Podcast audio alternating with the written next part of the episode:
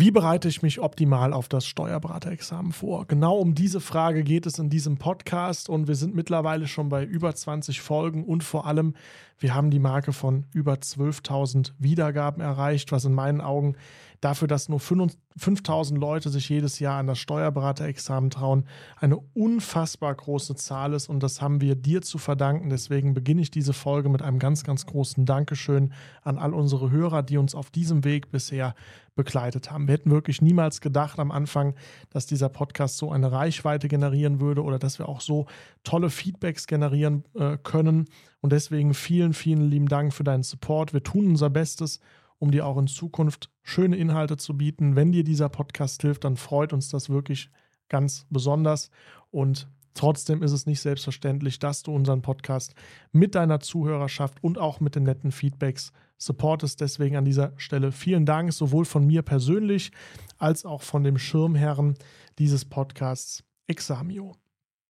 Ich habe mir für diese Folge was ganz Besonderes überlegt, nämlich ich werde heute mal ein paar Nutzerfragen beantworten. Wie der ein oder andere vielleicht weiß, ich bin auf Instagram zu erreichen, ich bin über die Examio Steuerberater WhatsApp-Gruppe auch zu erreichen und mich erreichen mittlerweile fast jeden Tag Anfragen zu bestimmten Themen. Ich bin da total froh drum, weil so komme ich in den Austausch, so lerne ich euch auch persönlich kennen. Deswegen hier direkt schon mal das Angebot, wenn du eine Frage hast, wenn du ein Thema hast, was dich beschäftigt und du möchtest einfach mal gerne meine Meinung dazu hören, du darfst sehr gerne jederzeit mir eine persönliche WhatsApp-Nachricht schreiben. Wie gesagt, die Nummer findest du in der Examio Steuerberater WhatsApp-Gruppe, wenn du dort meinen Namen eingibst. Alternativ gerne auch info.kenkuiper.de oder auch auf Instagram, also egal über welchen Kanal. Ich bin erreichbar. Ich versuche diese Frage dann schnellstmöglich zu beantworten. Und ich habe mir jetzt mal einige Fragen, die die letzten Wochen reinkamen, äh, rausgeschrieben und dachte mir, okay, lass uns die doch mal in der, der Podcast-Folge beantworten, weil ich habe natürlich den Personen einzeln geantwortet, aber wenn eine Person die Frage hat, dann haben die meistens andere Personen genauso. Und das ist die Idee dieser Podcast-Folge. Die erste Frage, die kam von der lieben Janine. Und das war die Frage, wie kann ich in dieser Phase die Nerven behalten. Und damit ist natürlich jetzt die heiße Phase so kurz vor den echten Klausuren gemeint. Und das ist so ein bisschen ein Thema, was ich in verschiedenen Folgen schon behandelt hatte. Also wir hatten schon mal eine Folge zu Prüfungsangst, wir hatten eine Folge zu Selbstbewusstsein, Selbstvertrauen, Selbstwert. Dort hatte ich das schon mal erläutert. Nichtsdestotrotz will ich die Sachen, die ich dort im Kern genannt hatte, hier an der Stelle nochmal wiederholen. Was du tun kannst, damit du die Nerven behältst oder andersrum, damit du die Nerven nicht verlierst, so kurz vor der Prüfung, ist als allererstes mal rauszoomen. Ja, also überlegen, worum geht es überhaupt. Werde dir dessen bewusst, um was es geht und dass das Steuerberaterexamen gar nicht so groß ist, wie man meint.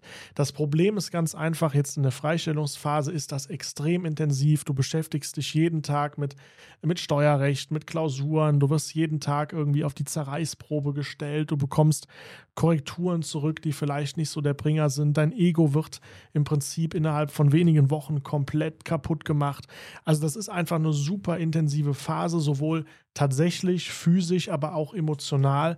Und da bekommen wir immer mehr den Eindruck, dass sich die ganze Welt nur noch um das Steuerberaterexamen dreht.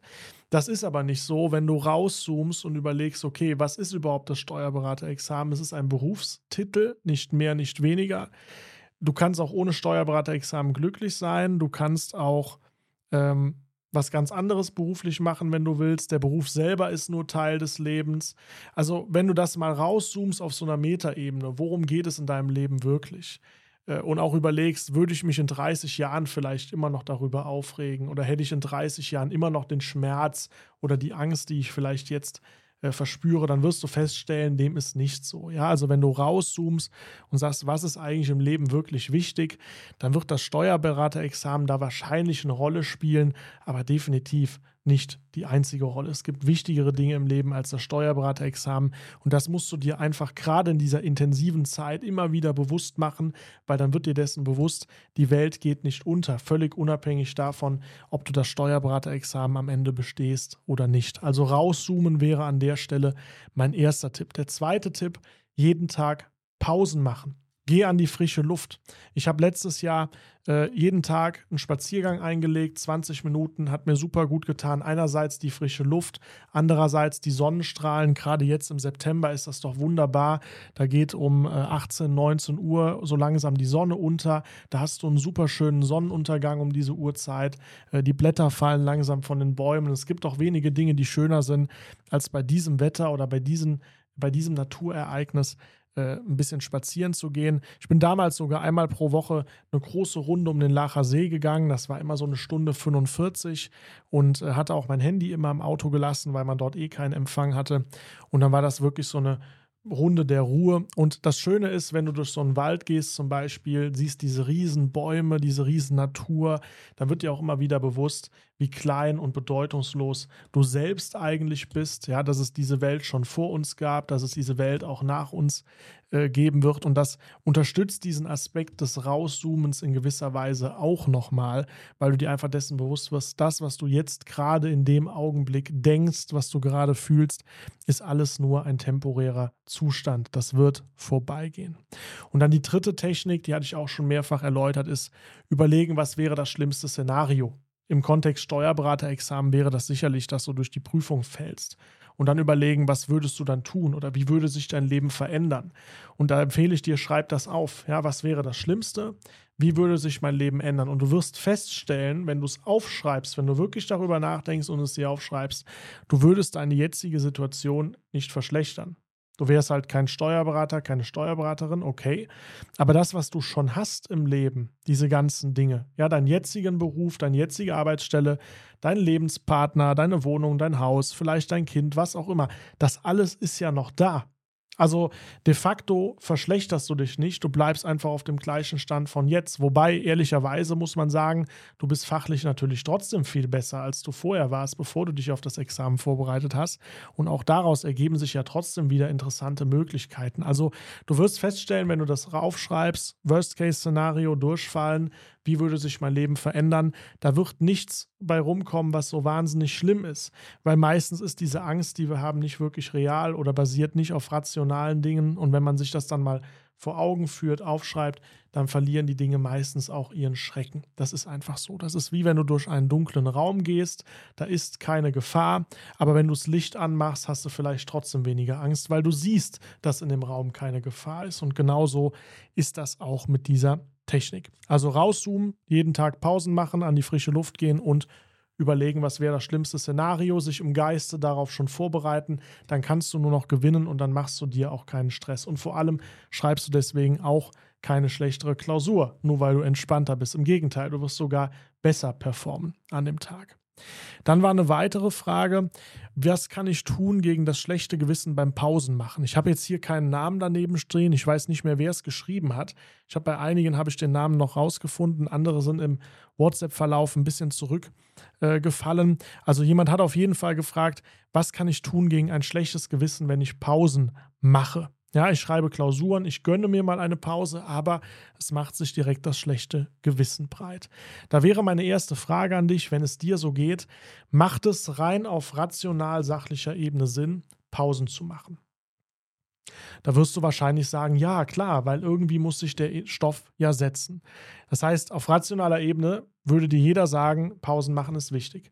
Trotzdem stellt sich das schlechte Gewissen ein. Also müssen wir uns die Frage stellen, wo kommt denn das schlechte Gewissen her? Warum habe ich ein schlechtes Gewissen?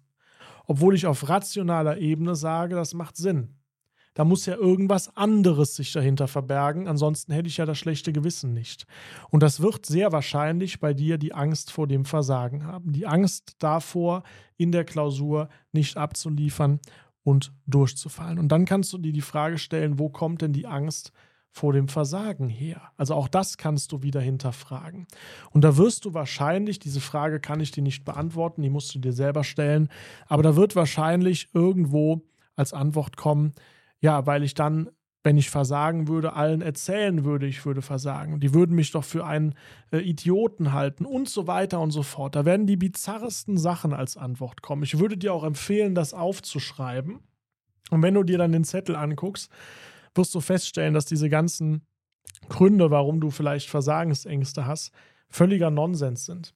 Und auch das wieder Du machst das Licht im dunklen Raum an und schon verlieren die Dinge ihren Schrecken, weil du eben alles siehst. Also auch da kann dir diese Technik wieder helfen.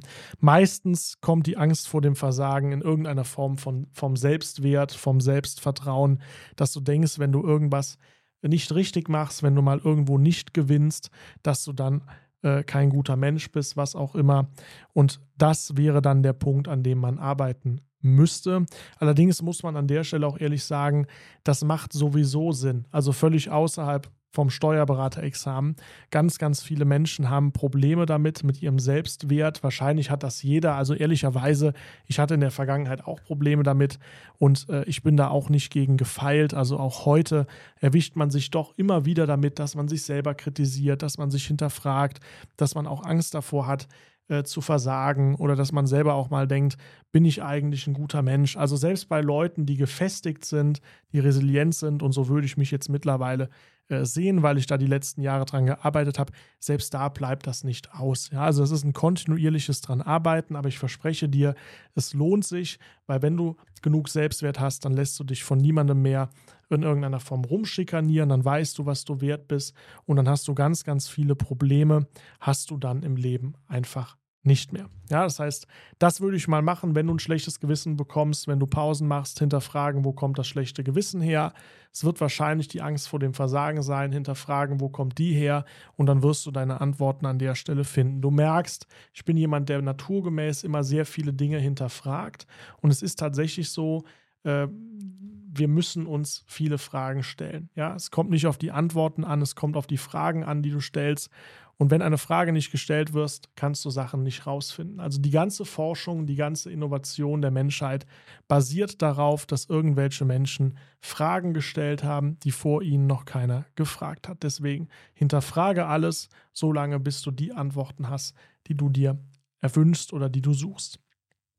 Dann hat Manuela noch gefragt, was kann ich tun, wenn ich in einem Intensivkurs bin und ich höre jetzt von anderen Prüfungsteilnehmern Aussagen wie zum Beispiel, ja, wer noch nie Entstrickung gehört hat, wenn ich weiß, was eine Entstrickung ist, der braucht ja gar nicht antreten.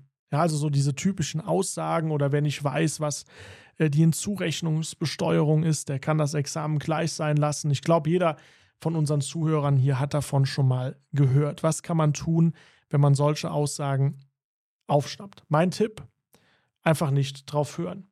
Ja, Hört sich aber sehr einfach an, ist leider nicht so einfach, wie ich das jetzt hier äh, sage. Ja, also meistens fasst man es auf und gerade wenn man selbst dann doch noch etwas unsicher ist, dann wird man von sowas natürlich sehr, sehr schnell getriggert. Aber versuch nicht drauf zu hören.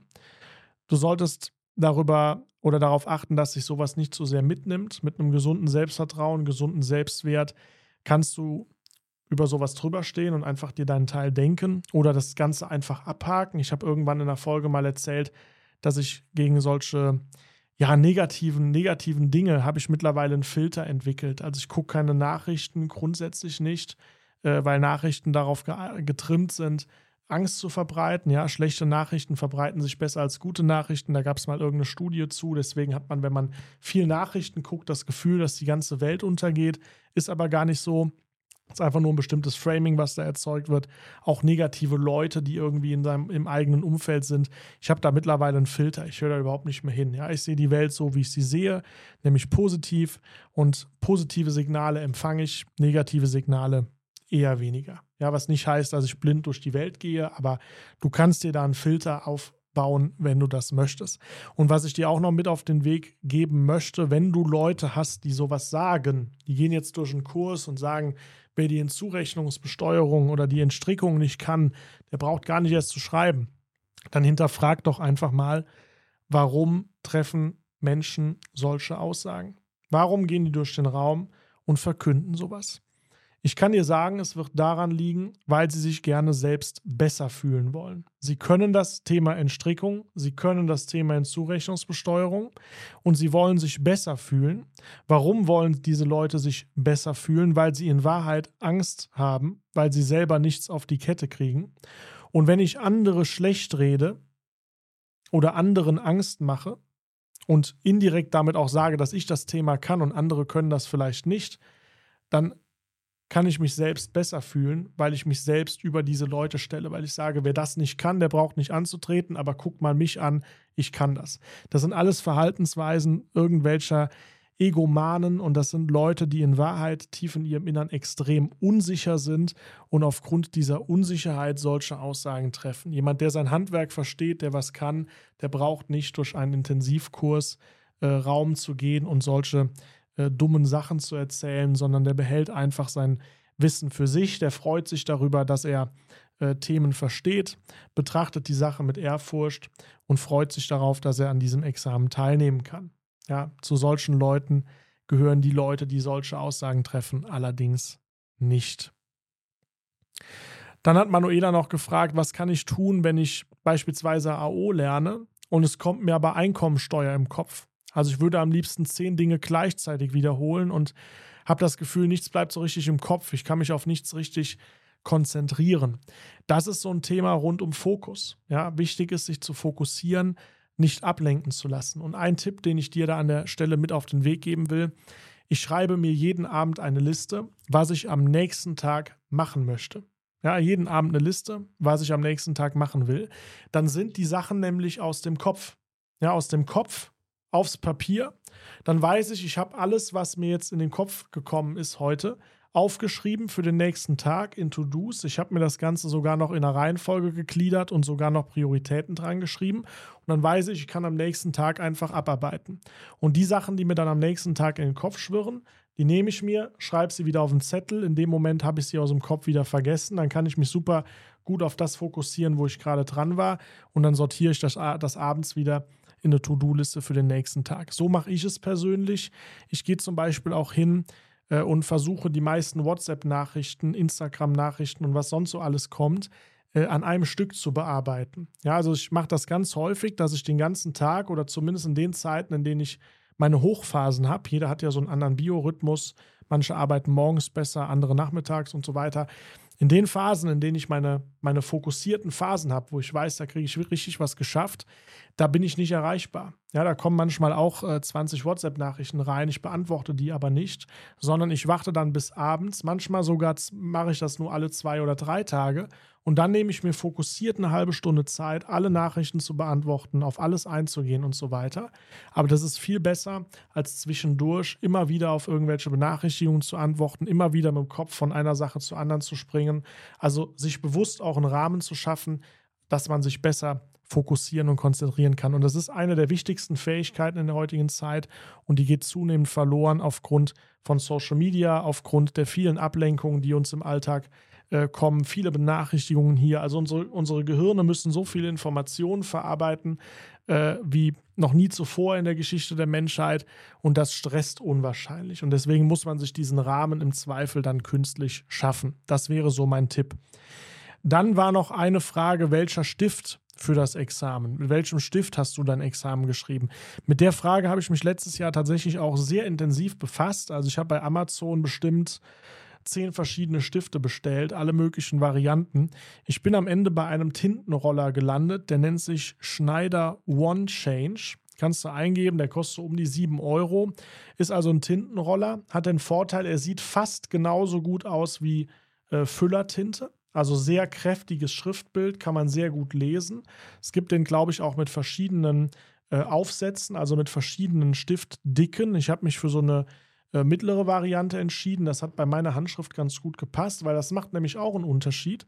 Äh, manchmal sieht die Schrift total krakelig aus, weil du vielleicht eine dünne Spitze hast. Und wenn du eine etwas dickere Spitze nimmst, sieht auf einmal dein Schriftbild viel leserlicher aus. Also auch da habe ich ein bisschen rumexperimentiert. Bei mir wurde es, wie gesagt, dieser Schneider One Change, weil der hatte eben äh, eine schöne Schriftdicke für meine Schrift. Der hatte sehr kräftige Farben, ein schön kräftiges Blau. Äh, ähnlich wie Füller geschrieben. Und ich war mit dem unfassbar schnell. Und er lag auch sehr, sehr gut in der Hand. Also ich habe wirklich auf sechs Stunden keinerlei Schmerz mit diesem Stift bekommen. Äh, natürlich mit ein bisschen Übung. Ich habe ja erzählt, dass ich äh, drei Wochen vorm Examen jeden Tag eine halbe Stunde Schnellschreiben geübt habe, indem ich einen Wikipedia-Artikel abgeschrieben habe. Dadurch hat meine Hand nach einigen Tagen auch nicht mehr verkrampft. Ich hatte dann ein bisschen Übung drauf. Aber ähm, das war mein Stift der Wahl. Und ich bin sogar hingegangen, weil es ja manchmal äh, so Horrorstories gibt bei Tintenrollern, dann legt der Korrektor die Klausur auf den Heizkörper und dann verschwindet auf einmal die Tinte und weiß ich nicht was alles. Äh, ich habe tatsächlich mal mir die Blätter genommen damals von dem Stift, habe die mal auf eine Heizung draufgelegt, habe die mal in ein Gefrierfach gelegt. Also ich habe diese, diese, diese Blätter wirklich allen Temperaturkonditionen ausgesetzt, um auch selbst das genau zu testen. Also so neurotisch war ich dann damals doch und habe dann festgestellt, dass also auch eine Klausur, die auf einem Heizkörper liegt, für diesen Stift überhaupt kein Problem ist. Da verschwindet also auch keine Tinte oder sowas. Deswegen war das für mich das Mittel der Wahl. Einen Füller würde ich nicht empfehlen, weil damit schreibt man meistens nicht ganz so schnell.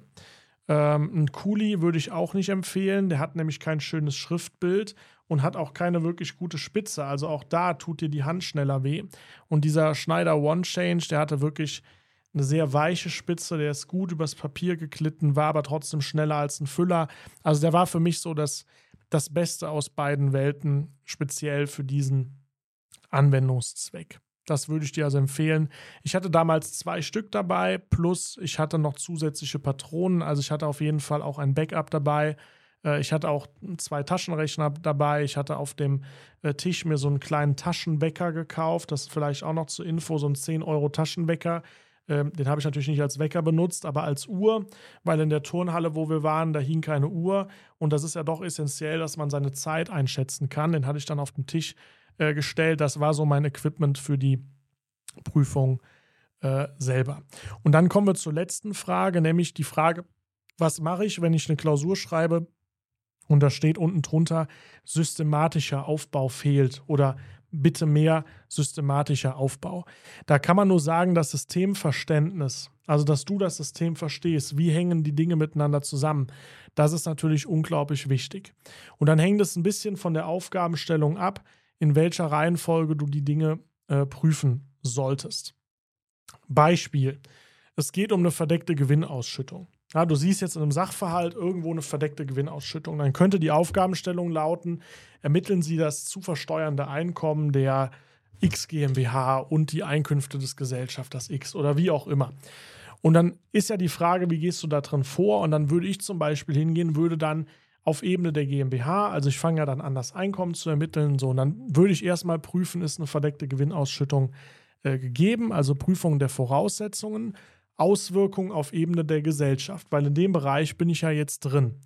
Dann würde ich aber erstmal die Einkommensermittlung fertig machen. Und später, wenn ich die, die Einkünfte des Gesellschafters prüfe, würde ich dann darauf nochmal Bezug nehmen und würde dann sagen, äh, wir haben eben gesagt, verdeckte Gewinnausschüttung, siehe zuvor, führt beim Gesellschafter nach 20 1, ich glaube Satz 3 ist es, aber bitte nagelt mich da nicht fest, ich bin äh, im ESTG nicht ganz so tief drin, ähm, ist es jetzt zu behandeln wie eine offene Gewinnausschüttung, dann 32d und was da noch so alles hinten dran hängt für Fragen, ja. Aber nicht springen, ja, also nicht oben, wenn du die verdeckte Gewinnausschüttung bei der GmbH prüfst, auf einmal ein ganz neues Fass aufmachen. Das wäre mir an der Stelle wichtig oder das würde ich dir vielleicht auf, mit auf den Weg geben wollen. Versuch die Klausur generell in einer sinnvollen Reihenfolge zu strukturieren, schön Überschriften bilden, dass, du, dass der Korrektor das Ganze gut nachvollziehen kann.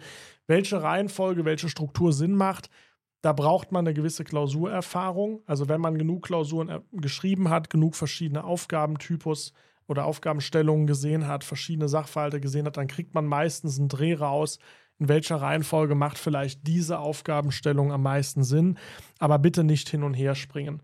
Was ich immer in der Klausur genutzt habe, ist das Notizblatt. Du hast ja äh, das richtige Papier, das Klausurpapier und dann hast du äh, nochmal Notizpapier.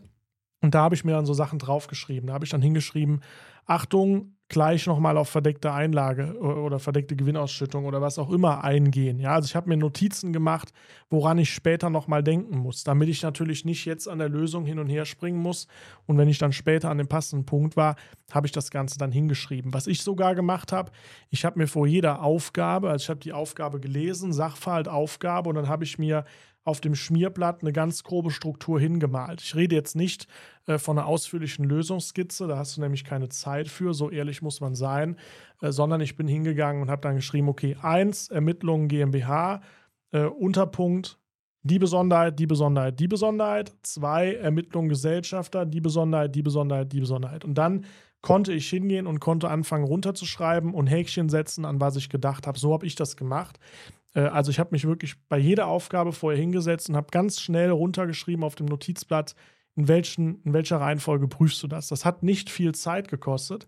Wenn du dich nämlich später verhedderst, verhaspelst, immer wieder von einem Punkt zum anderen springst, dauert das nämlich in Wahrheit viel länger, als wenn du dir gerade diese zwei Minuten Zeit nehmen würdest, würdest ganz schnell eine Struktur runterschreiben und dann sparst du dir enorm Zeit, deine Lösung ist besser leserlicher und du verzettelst dich nicht. Ja, also gerade zum Beispiel auch bei Personengesellschaften. Dann hast du die Gesamthandsbilanz, musst was würdigen, dann musst du das später in der Ergänzungsbilanz wieder würdigen. Da gibt es Leute, die springen immer hin und her. Ja, die sind gerade in der Gesellschaftsbilanz, äh, stellen fest, da ist jetzt irgendwie äh, ein Grundstück überlassen, Sonderbetriebsvermögen, dann würdigen die das Grundstück in der Gesamthandsbilanz, springen direkt ins Sonderbetriebsvermögen, springen dann wieder zurück in die Gesamthandsbilanz, weil es da einen anderen äh, Sachverhalt gibt. Mach das bitte nicht. Also versuch bitte eine sinnvolle Struktur dir aufzusetzen, dass du nicht hin und her springen musst und damit du dann nichts vergisst, gehst du lieber hin und schreibst dir auf dein Schmierblatt nochmal gerade ein paar Sachen hin oder schreibst die Struktur hin, wo du an welcher Stelle drauf achten musst.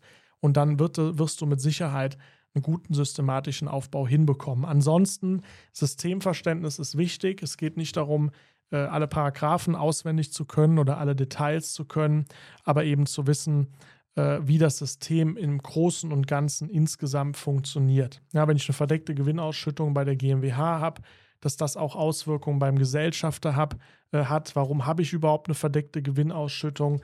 Was wäre denn gewesen, wenn es keine verdeckte Gewinnausschüttung gewesen wäre? Dann hättest du wahrscheinlich äh, das gleiche Ergebnis. Also dieses grundlegende Systemverständnis, warum es diese Dinge gibt, das ist an der Stelle dann doch relativ wichtig. Wenn man das aber hat, dann kann man sich auch ganz gut die Prüfungsschemata aus dem Gesetz herleiten, kann sich selber eine Struktur aufbauen und dann sollte das auch kein Problem sein. Gut, das waren die Nutzerfragen, die ich dir heute beantworten wollte. Wahnsinn, ich sehe schon fast wieder an die halbe Stunde, die ich hier geredet habe, aber macht ja nichts. Wie gesagt, wenn du selber noch Fragen hast, dann schreib mir sehr, sehr gerne die Fragen. Ich versuche mein Bestes, das alles noch vor dem Examen zu beantworten. Ansonsten, es bleibt spannend. Ich habe nächste Woche einen sehr, sehr spannenden Interviewgast. So viel kann ich schon mal verraten. Nähere Infos gibt es auf Social Media. Und damit wünsche ich dir eine gute Zeit, ein schönes Wochenende. Halte durch, bald ist es geschafft. Und bis zur nächsten Folge, dein Ken.